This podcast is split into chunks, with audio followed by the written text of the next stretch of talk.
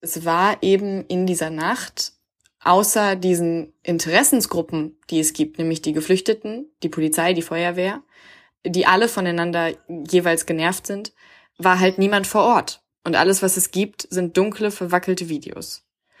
Und deshalb wird man da nichts herausfinden. Und ich glaube, das muss man als Journalist dann auch irgendwann so akzeptieren, dass es manchmal für uns unmöglich ist. Und es war eben auch kein unabhängiger Beobachter da. Also die ganzen Helfer, die im Camp arbeiten, die kommen morgens und gehen abends. Und das Feuer ist aber nachts ausgebrochen. Oder zumindest ist das, was ich weiß, dass die Helfer morgens kommen und abends gehen. Es könnte auch ein Helfer da gewesen sein. Hinter der Geschichte. Der wöchentliche Podcast für Freunde der Zeit. Man muss sich vorstellen, dass es heiß ist, dass Menschen mehrere Stunden durch die Sonne wandern, über die Berge, um Polizeiabsperrungen zu umgehen, die sie aus der Stadt und von den Geschäften fernhalten sollen. Aber nur dort gibt es etwas zu essen. Man muss sich vorstellen, dass das Militär hier auf Lesbos nun eine Zeltstadt am Meer aufbaut, dass überall Journalisten sind, Kamerateams, Hilfsorganisationen. Die Obdachlosen stehen um sie herum, zeigen ihre Wunden, die Wunden ihrer Kinder. 13.000 Menschen auf der Straße, ohne Toiletten, ohne Wasserhähne. Man muss sich vorstellen, dass alle gereizt sind, alle müde, alle wütend. So, liebe Hörerinnen und liebe Hörer, beginnt ein bewegender Text aus der aktuellen Ausgabe der Zeit, über den wir heute in dieser Folge von Hinter der Geschichte sprechen. Geschrieben hat ihn Anna Meyer. Anna ist Redakteurin im Politikressort und lebt in Berlin. Heute ist sie uns aus Lesbos zugeschaltet, wo in der vergangenen Woche das größte Flüchtlingslager in Europa abgebrannt ist und Anna in den letzten Tagen recherchiert hat. Mein Name ist Jens Tönnesmann, ich bin Redakteur im Wirtschaftsressort der Zeit und sage jetzt erstmal Hallo Anna. Hallo.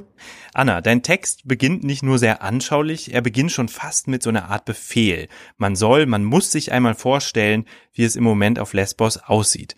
An wen richtet sich dieser Appell konkret und warum ist es gerade jetzt so wichtig, sich in Gedanken auf die Insel zu versetzen? Ich glaube, wir können uns das in Deutschland gar nicht vorstellen, beziehungsweise wir wollen uns das nicht vorstellen. Wir sehen äh, Lesbos, glaube ich, in den letzten Jahren immer als so ein eine andere Welt, ein Ort ganz, ganz weit weg, aber es sind tatsächlich vier Flugstunden und es ist eine europäische Stadt, beziehungsweise es sind europäische Städte, zwischen denen diese Menschen jetzt gerade da auf der Straße sitzen. Da ist ein Lidl, da ist eine Feuerwehrstation, da ist ein Kleidungsgeschäft, das ist mitten drin und das ist mitten auch in der Normalität von den Griechen, die hier leben. Und ich glaube, davon macht man sich keinen Begriff, sondern man denkt, das ist irgendeine wilde Insel irgendwo im Meer. Nee, es ist Europa. Und deshalb muss man sich das vorstellen. Man kann ja dann zur Lage auf Lesbos ziemlich viele Fragen stellen, also wie es zum Beispiel für die Menschen dort weitergeht oder warum die Politik es in den vergangenen sechs Jahren, so lange gibt es das Lager ja schon, nicht geschafft hat, für bessere und menschenwürdige Zustände zu sorgen. Aber du stellst eine andere Frage, nämlich danach, wer Moria angezündet hat. Warum ist das für die Menschen auf Lesbos im Moment eine wichtige Frage? Ja, es wurde ja schon zu Beginn dieses Feuers äh, in der Öffentlichkeit instrumentalisiert, die Frage. Also darf man Menschen, die in Flüchtlingslagern leben, mit äh, und dann Brände stiften, mit der Überstellung nach Europa zum Beispiel belohnen? Das ist ja eine Frage, die gestellt wurde. Also brennen demnächst alle Lager, wenn wir diese Menschen jetzt holen.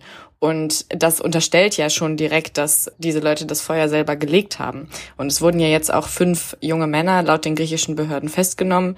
Ich habe so ein bisschen rumgefragt, unter den Geflüchteten kennt die niemand so richtig, aber ich habe natürlich auch nicht alle Geflüchteten gefragt. Und ähm, die Geflüchteten haben eine ganz andere Version, beziehungsweise manche sagen auch, es waren eben Leute hier aus dem Camp und manche sagen aber, es war die Polizei, es waren äh, Rechte und es gibt in Griechenland auf jeden Fall auch diese sehr große rechte Szene, die gibt es auch hier auf der Insel, die versteckt sich auch nicht. Also es ist eben fraglich und es haben auch mehrere Gruppen auf dieser Insel natürlich ein Interesse daran, dass dieses Camp verschwindet. Du hast schon gesagt, es gibt sozusagen unterschiedliche Versionen dieses Brandes, ob das jetzt, ob das äh, Lager von Flüchtlingen angezündet wurde oder eben nicht von Flüchtlingen angezogen wurde. Dieser Frage gehst du auch nach in deinem Text. Kannst du uns so einen Einblick geben, ja, wann du auf Lesbos angekommen bist und wie, wie du versucht hast, Antworten auf diese Frage zu finden? Ich bin am Samstagabend hier angekommen und hatte das Glück, dass ich direkt auf Feuerwehrleute getroffen bin im Restaurant, die mit mir über ihre Sicht der Dinge geredet haben, beziehungsweise ich konnte natürlich nicht komplett verifizieren, ob sie Feuerwehrleute sind, aber einer hatte zumindest eine Feuerwehrhose in seinem Rucksack und das sage ich jetzt so, weil man hier nicht so richtig verifizieren kann. Also man kann mit allen reden und alle wollen auch gerne ihre Version dieser Geschichte darlegen, aber es ist wahnsinnig schwierig, eine Wahrheit zu finden. Also man kann auch mit der Feuerwehr reden und auch ich, ich war auch beim, beim Chef der Feuerwehr der Ägäischen Inseln, der mir dann auch Handyvideos gezeigt hat, die er geschickt bekommen hat, die er auf Facebook gefunden hat. Also hier wird permanent durch das Zeigen von Informationen, durch das Austauschen von Informationen in Echokammern Wahrheit konstruiert und es, es gibt diese Wahrheit aber nirgends mehr, weil alle sich gegenseitig alles die ganze Zeit erzählen und so ist es auch unter den Geflüchteten ich habe versucht, so viele Geflüchtete wie möglich zu fragen, was sie aus dieser Nacht erinnern. Also ich bin auch mit unserem Fotografen in das abgebrannte Moria Camp gegangen und habe dort Menschen getroffen, die schauen, wo steht eigentlich, wo stand eigentlich meine Hütte und was ist davon noch da? Und dann immer gefragt, wo hat denn das Feuer angefangen? Wo hast du es zum ersten Mal gesehen? Und jeder erzählt dir zwei Versionen weil es natürlich eine Schocksituation ist für die Leute, weil sich niemand so richtig gut daran erinnert. Und das war, das war der Versuch und am Ende die bittere Erkenntnis, dass man mit Befragungen auf dieser Insel keine Wahrheit finden wird. Zumindest denke ich das. Vielleicht hat die Polizei äh, da einen, einen magischen Schlüssel gefunden, die griechische. Ja, du hast es schon gesagt, du hast mit Feuerwehrleuten gesprochen, die kommen ja in deiner Reportage zu Wort, genau wie aber auch natürlich Geflüchtete. Und was ich ganz spannend finde, ist, dass du schreibst, der Feuerwehrmann sagt, er heiße Thanos und der Junge sagt, er heiße Abdul Fadel. Und man hat so den Eindruck, selbst wenn die Menschen dir ihre Namen verraten, dann hast du am Ende Zweifel, stimmt das eigentlich? Ist das wahr, was die da sagen? Und machst das durch diese Formulierung ja auch sehr deutlich und sagst ja dann selbst, es gibt keine Wahrheit mehr auf Lesbos.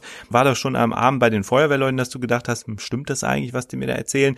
Oder gab es so einen, einen Punkt, wo du wirklich gedacht hast, ich kann hier eigentlich keinen richtig beim Wort nehmen, weil es eben so viele konfligierende Versionen gibt? Gute Frage. Ähm ich glaube, spätestens als ich es gab einen Moment, wo ich äh, versucht habe, zu der Straße zu laufen, wo die ganzen Geflüchteten, beziehungsweise ein großer Teil von denen jetzt eben sitzen in diesem Industrie-Einkaufsgebiet an der Hauptstraße. Und da habe ich einen Polizisten gesehen, der eine Frau, der einer Frau hinterhergelaufen ist, beziehungsweise ich glaube, der sie eskortiert hat, dahin zurück weil die ja diese Bereich ja eigentlich nicht verlassen sollen. Und ähm, gegenüber von mir kam ein anderer Reporter von dieser Straße zurück, weil man da gerade nicht rein durfte. Und die, die Polizisten hatten ihm gesagt, es ist Militäroperation, man darf da jetzt irgendwie nicht hin. Und der Polizist sah uns beide aus unterschiedlichen Richtungen und schickte uns beide in die unterschiedlichen Richtungen zurück. War also komplett überfordert von der kompletten Situation und wusste gar nicht, was er will. Und ich glaube, so geht es gerade vielen, und das merkt man auch in, in den Gesprächen mit den Geflüchteten, dass sie gar nicht so richtig wissen, was sie, was eigentlich los ist und dass man deshalb von einer Person manchmal zwei Versionen hört. Also dann erzählt dir ein Geflüchteter zuerst, das Feuer hat dann und dann angefangen und hat sich ähm, so und so ausgebreitet. Und fünf Minuten später zeigt dir ein Video und sagt, guck, hier hat es angefangen. Und dann passt das überhaupt nicht mit zu der anderen Version. Und diese wahnsinnige Anspannung, die so in der Luft liegt, die, die hat, glaube ich, dann zu dieser, zu dieser generellen Skeptik geführt. Jetzt sind wir ja als Journalisten darauf angewiesen, mit Quellen zu sprechen, um zu beschreiben, was sozusagen passiert oder auch passiert ist, wenn wir selbst nicht dabei waren. Jetzt hast du eigentlich ganz viele Quellen getroffen, ganz unterschiedliche Videos zu Gesicht bekommen und bemerkt, dass sogar diese Quellen sich in sich äh, widersprechen. Wie glaubst du, kann man als Journalistin damit am besten umgehen? Ich glaube, man muss da ehrlich sein. Also hier gerade ist ja die Situation, dass dieses Feuer nicht aufgeklärt werden wird oder zumindest nicht unabhängig, weil wenn die Geflüchteten sagen, die Polizei ist schuld, dann bräuchte man natürlich eigentlich unabhängige Ermittlungen oder irgendeine Form von, von Untersuchung dazu. Aber die wird es nicht geben, und die wird, glaube ich, auch von Tag zu Tag immer unmöglicher, weil ja die Erinnerungen sich auch immer mehr durch die vielen Erzählungen, die es gibt, überdecken. Und es war eben in dieser Nacht, außer diesen Interessensgruppen, die es gibt, nämlich die Geflüchteten, die Polizei, die Feuerwehr, die alle voneinander jeweils genervt sind, war halt niemand vor Ort. Und alles, was es gibt, sind dunkle, verwackelte Videos. Und deshalb wird man da nichts herausfinden. Und ich glaube, das muss man als Journalist dann auch irgendwann so akzeptieren, dass es manchmal für uns unmöglich ist. Und es war eben auch kein unabhängiger Beobachter da. Also die ganzen Helfer, die im Camp arbeiten, die kommen morgens und gehen abends. Und das Feuer ist aber nachts ausgebrochen. Oder zumindest ist das, was ich weiß, dass die Helfer morgens kommen und abends gehen. Ich, es könnte auch, es könnte auch ein Helfer da gewesen sein. Jetzt muss es ja irgendwie weitergehen und was auf Lesbos ja vergleichsweise eindeutig ist, ist die Machtverteilung. Also die Frage, wer eigentlich entscheidet, was passiert. Wie, ja, wie kann man oder wovon müssen wir ausgehen? Was erwartest du jetzt? Wie wird es weitergehen? Und kommt es dabei am Ende überhaupt noch auf die Wahrheit an? Naja, es wird jetzt, äh, es ist gestern so ein Handzettel an die Geflüchteten verteilt worden, auf dem auf Französisch und Englisch steht, dass die Geflüchteten sich in das neue Camp begeben sollen. Wir wurden da gestern als Journalisten einmal durchgefahren. Das sind so, ich würde sagen, 500, vielleicht 550 Zelte, die da schon aufgebaut sind, in die durchschnittlich sieben Personen passen sollen. Also noch nicht genug für 13.000 Menschen. Und das ist natürlich auch, also man sieht das und es ist wirklich beklemmend tatsächlich, wie das aussieht. Dieses riesige Zeltlager.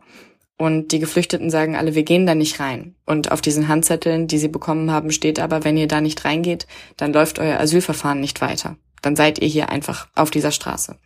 Ich gehe davon aus, und es gibt auch immer wieder Gerüchte, dass die griechische Regierung und auch die Menschen auf Lesbos aber diese Situation auf dieser Hauptstraße nicht ewig tolerieren werden und dass man irgendwann diese Straße räumen wird. Man hat gesehen, dass die Polizei oder dass äh, da generell keine Skrupel hat, auch mit Tränengas auf Familien zu schießen.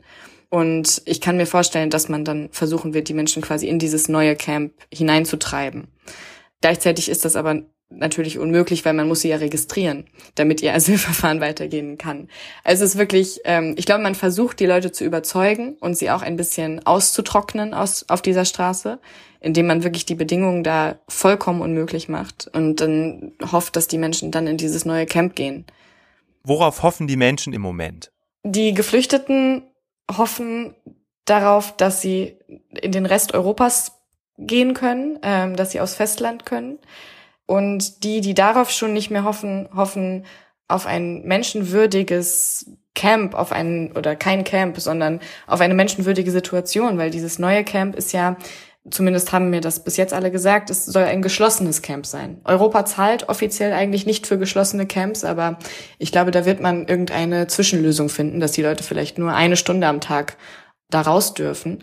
Und das ist für alle hier das schlimmst Vorstellbare, also für die Geflüchteten, dass sie eben in so einer abgeschlossenen Einrichtung sind, äh, wo sie nicht mal zum Supermarkt gehen können, nicht mal, ich weiß nicht, einmal einen Spaziergang machen können oder so und dem so ein bisschen entfliehen. Gibt es vielleicht auch eine Botschaft, die du mitbringst und die für die Politiker hier in Deutschland wichtig ist bei der Frage, wie sie jetzt helfen könnten oder sollten? Hm. Ähm, ich glaube, man darf diese Situation auf gar keinen Fall verkitschen. Also jetzt zu sagen, es ist toll zu sehen, wie glücklich die Kinder immer noch sind, äh, weil sie nichts anderes kennen, ist tatsächlich auch einfach nur traurig. Aber es sind eben einfach Personen, also es sind Leute. Und ich glaube, das ist, man, wir sehen immer diese, diese Bilder, von denen ich auch denke, dass sie ein bisschen abstumpfen lassen von Menschen, die zwischen Müll beten oder sitzen. Und die Sache ist aber, dass das ja denkende, fühlende Menschen mit Ideen vom Leben und Berufen und, und Gefühlen sind.